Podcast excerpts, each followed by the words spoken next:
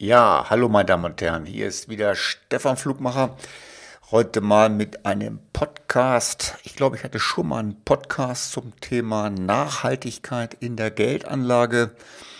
Äh, logischerweise werden die Fragen immer mehr und ich möchte mal kurz drauf nochmal eingehen, was es da Neues gibt und wieder unsere, unsere Haltung, unsere Meinung zu der ganzen Geschichte ist. Also der Begriff Nachhaltigkeit ist ja entstanden schon relativ früh, kommt mal ursprünglich aus der Forstwirtschaft. Der Hans Carlo von Karlowitz hat damals das definiert und wer nur so viele Bäume fällt, wie nachwachsen kann, sorgt dafür, dass der Wald für die zukünftige Nutzung zur Verfügung steht und auf Dauer seinen Wert behält. Das ist so mal der ursprüngliche Begriff der Nachhaltigkeit. Also wie nutzen wir Ressourcen? Bei uns in der, in der Geldanlage achten wir eigentlich schon immer darauf, dass wir, dass wir nachhaltig investieren. Das heißt, wir verschwenden auch keine Ressourcen für, für irgendwelche bunten Prospekte. Wir versuchen sehr viel online zu machen. Gut, es kostet auch Geld, kostet auch Energien, aber wir versuchen das möglichst möglichst klein zu halten. Momentan kommt es mir so vor, als wenn ich äh, an jeder zweiten Ecke nur noch die Begriffe Nachhaltigkeit höre und diese ganzen Geschichten. Da fällt mir noch ein schöner Witz ein, und zwar treffen sich zwei Planeten, sagt der eine, du siehst aber schlecht aus, sagt der andere, ich hab Homo sapiens sagt der andere, ach, mach nichts, das geht vorüber. Meine Damen und Herren, wir werden uns schon zugrunde richten. Wenn ich mal so ein bisschen recherchiere und mal sehe, dass zum Beispiel im Jahre 2008 war das, glaube ich, die Zahlen, wurden 800 Tonnen Kaffeekapseln verkauft in Deutschland. 800 Tonnen Kaffeekapseln, das ist dieses Aluminiumzeug von der großen Schweizer Firma.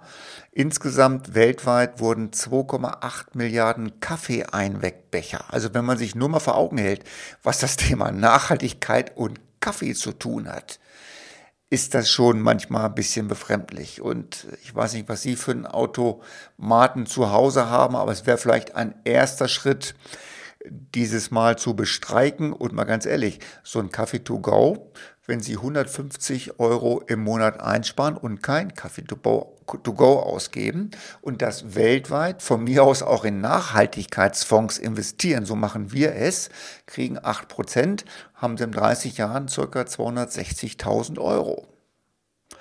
Warten Sie drei Jahre, sind es nur noch 170.000. Also das mal kurz zum, äh, zum Investieren.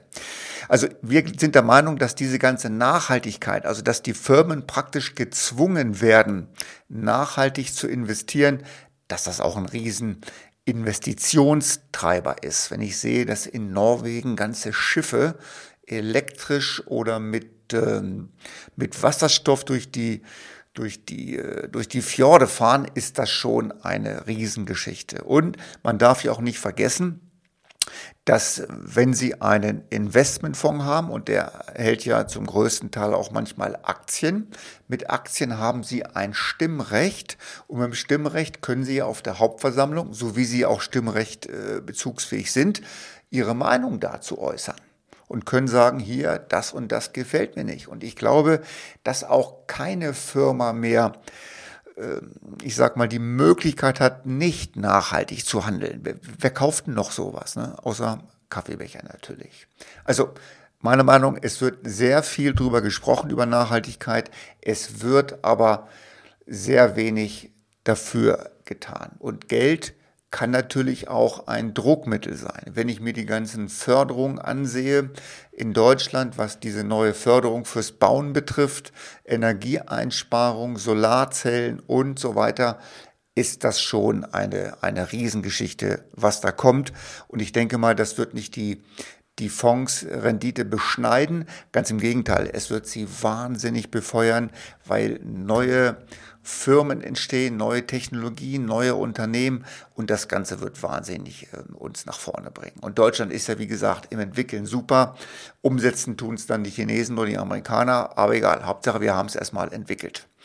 Der ganze Begriff wo das zusammengefasst wird, das ist dieser ESG, Environment, Social Government, wo dann verschiedene Sachen betrachtet werden. Also äh, das Soziale einer Firma wird betrachtet, dann wird die, die Unternehmensführung wird betrachtet und das alles wird dann wieder, na, ich weiß gar nicht, wie viele Ratings ich mittlerweile schon wieder gesehen habe. Auf jedem Seminar, was ich den letzten halben Jahr besucht habe, ist das Thema Nachhaltigkeit.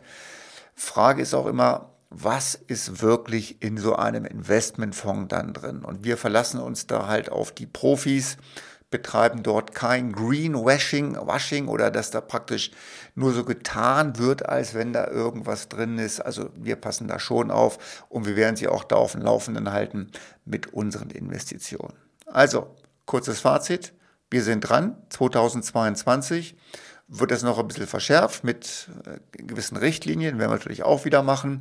Und Nachhaltigkeit wird meiner Meinung nach zum Investitionstreiber.